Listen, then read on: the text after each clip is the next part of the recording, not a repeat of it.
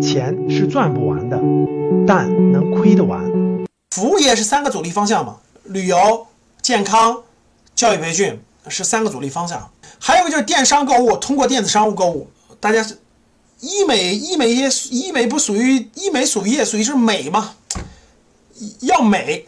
电子商务购物方向呢，也是年轻人的主力方向。二零二零年，我国的网络零售额达到了十一点七万亿，就是零售网络零售每年增长百分之十左右啊。现在不是主要直播带货啊等等的，年轻人一个月可能一个月工资拿个五六千块钱，但是可能两三千块钱都要花在这个电商购物上，对吧？电子购物上，这是年轻人的消费方向。消费方向反向证明，底里面有很多的这个呃创业的机会啊，也富人赚钱的机会在这些领域当中啊。年轻人的消费方向在这儿，正常消费没关系啊，正常消费是正常的，该正常消费正常消费，这个是没有关系的。消费与资产呢是观念的根本性差别，各位，这是从小一个家庭当中引导孩子很重要的一个方向。你这样引导孩子什么是消费，什么是资产。比如说，汽车是资产还是消费？我问大家，汽车是资产还是消费？对，有人说看怎么用，对吧？是的，如果是家庭用，如果咱我指的是普通家用汽车，那毫无疑问是消费啊。有人说啊，老师，我这个我这个车是网约车司机，对吧？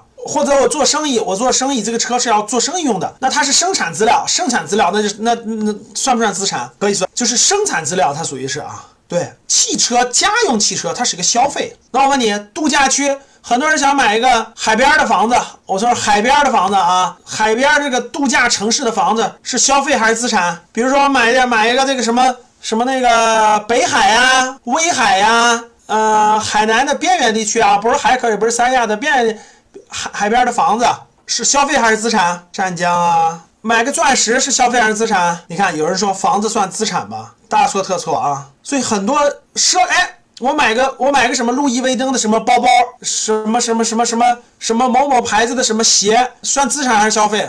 买个表算资产还是消费？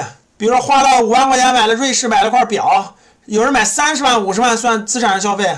好，那个绝大部分都是消费啊，除了个人说老师那个东这个东西还可以卖得掉啊，你卖试试。好，消费和资产。这是最大的差别。我我以前讲的最经典的一个故事就是冰棍与国行的故事嘛？记不记我讲的冰棍和国行的故事了？记得打个一。冰棍和国行的故事是我人是我这个资产、对消费和资产理解的非常深刻的一个案例，所以就让我永远都记住了。两块钱都可以是资产。冰棍与国行的故事呢，其实就是给我最大的感触就是两块钱都可以是资产啊，关键就看你怎么怎么认怎么认。怎么认可它？我自那以后就相信了，两块钱都可以是资产，真的，你们可以去看啊。二零零六年，二零零六年八月，好像是八月多少号？十八号还是多少号？二零零六年，呃，我很少吃两块钱冰棍的，我拿一个两块钱冰棍正吃呢，一般都吃一块钱的，节俭惯了啊，就吃一块钱的，奢侈了一把，买了个两块钱的冰棍，含在嘴里，正好中国国行上市，那天国行上市。我打开那个就是股票交易软件，惊呆了，含着两块钱的冰棍儿，就哈喇子都流下来了。国行的股票是一块九毛八，国行的股票是一点九八，一块九毛八。就是我如果嘴里没有吃这个两块钱的冰棍儿，我可以买入一股国航的股票，只要一块九毛八。哇，对我印象太深刻了。当时都坐不起几次飞机的人，对吧？肯定是坐过飞机了，知道这个航空公司的价值。国家它不会倒闭啊，航空公司不会倒闭啊。你看疫情这么大的国，它不会倒闭啊。但是买它一股只要一块九毛八。而当时是二零零六年呀，全国有多少人没有坐过飞机，没有出过国？多少人还要坐飞机？哇！我当时吃两块钱冰棍的哈喇子都流下来了，我恨不得这两块钱冰棍没有买两块钱冰棍。结果十个月之后，十个月之后，你们去看二零零七年啊，十个月之后，国航的股票涨到了二十九块钱，二十九块钱，就是一块九毛八变成了二十九块钱。啊，这个所以这十个月对我的刺激太大了哈！哇，如果我这这个冰棍没吃的话，两块钱变成了这个三十块钱，就变成了三十多块钱，十五倍可以吃十五根冰棍。如果我有两百块钱的话，翻十五倍；如果我有两万块钱的话，就是多少？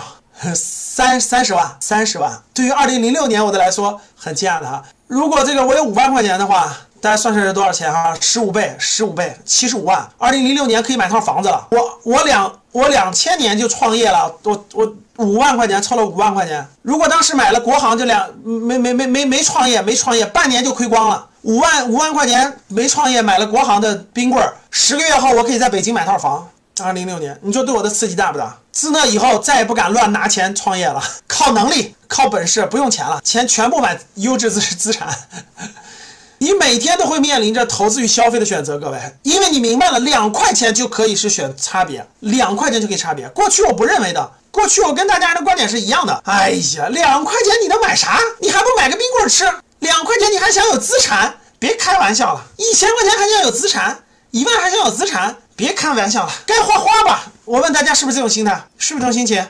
这点小钱，对吧？对于对于年收入百万的来说，哎，这几万块钱小钱花。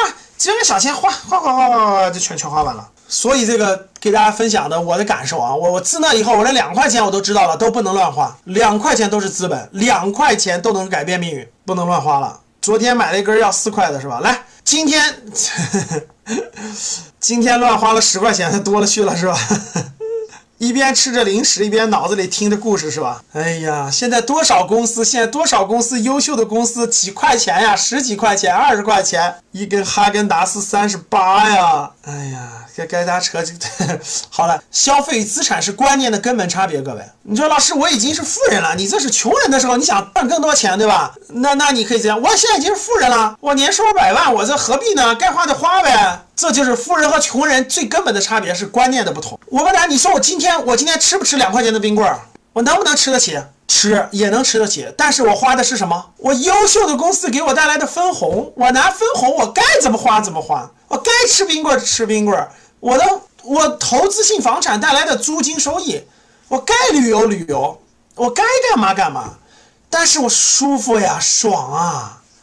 我是睡觉，他都给我带来的收入，我拿那个钱花的。你是明天不上班不工作就不行的，这是不同的冰棍儿，能听懂吗？给我敲个一。冰棍儿和冰棍儿是不同的，能明白吗？二零零六年，十五年前我吃的那根冰棍儿，是我辛辛苦苦用我的时间、用我的精力、用我的所有换来的冰棍儿。今天我吃的冰棍儿，是你们买国航的机票。给国航创造了利润，给我分的分红，我拿的你买机票，教室里各位，你买机票，你买了张两千块钱的机票，国航赚了二十块钱，国航赚了两百块钱，给我分了一点点，我拿你你买机票的钱给我吃的冰棍儿，这两个冰棍儿含在嘴里的感觉是不一样的，第一种特别涩。第二种特别甜，能听懂吗？这是不同的冰棍儿。今天我能吃更贵的了，三十八的哈根达斯也可以吃了，吃起来是不一样的。所以啊，想跟各位说啊，你每天都面临着投资与消费的选择，真的，前面你就是哪怕少的一两块钱，其实都是可以的，都是不一样的啊。所以这就是不同的啊。对于资产与消费的理解，其实不仅仅是一种知识点和认知观念，更深度的是一种思维方式的不同，是价值观的不同。很多穷人不是真的没钱，而是不具备打理财务的能力。有钱人看到钱的时候想的是这个钱，哎，我是否可以拿去购买资产？这个钱我放到什么地方去，它会创造更高的收益。而很多穷人呢，一发工资想到的是去哪里吃一顿啊，自己中意的包包、鞋子买了没有？哪款最时髦的汽车、最时髦的手机都想要，除了消费还是消费，这就是贫穷与财富最根本的区别吧。所以。你想要变得有钱，首先要把观念改了，先把认知提高了。在最后，还要提醒一下大家。节目里面说到的国航是十多年前的事情了，现在的资本市场，现在的航空市场赚钱能力远没有之前的机会了。节目里面都只是案例分析，帮助大家更好的去理解资产与消费，而并不是说这个企业值得你现在去做投资，投资有风险，需谨慎，一定要深度学习之后再做选择哦。本期节目就到这里，如果你觉得内容对你有帮助，记得点赞，鼓励我们做出更好的节目。咱们下期见。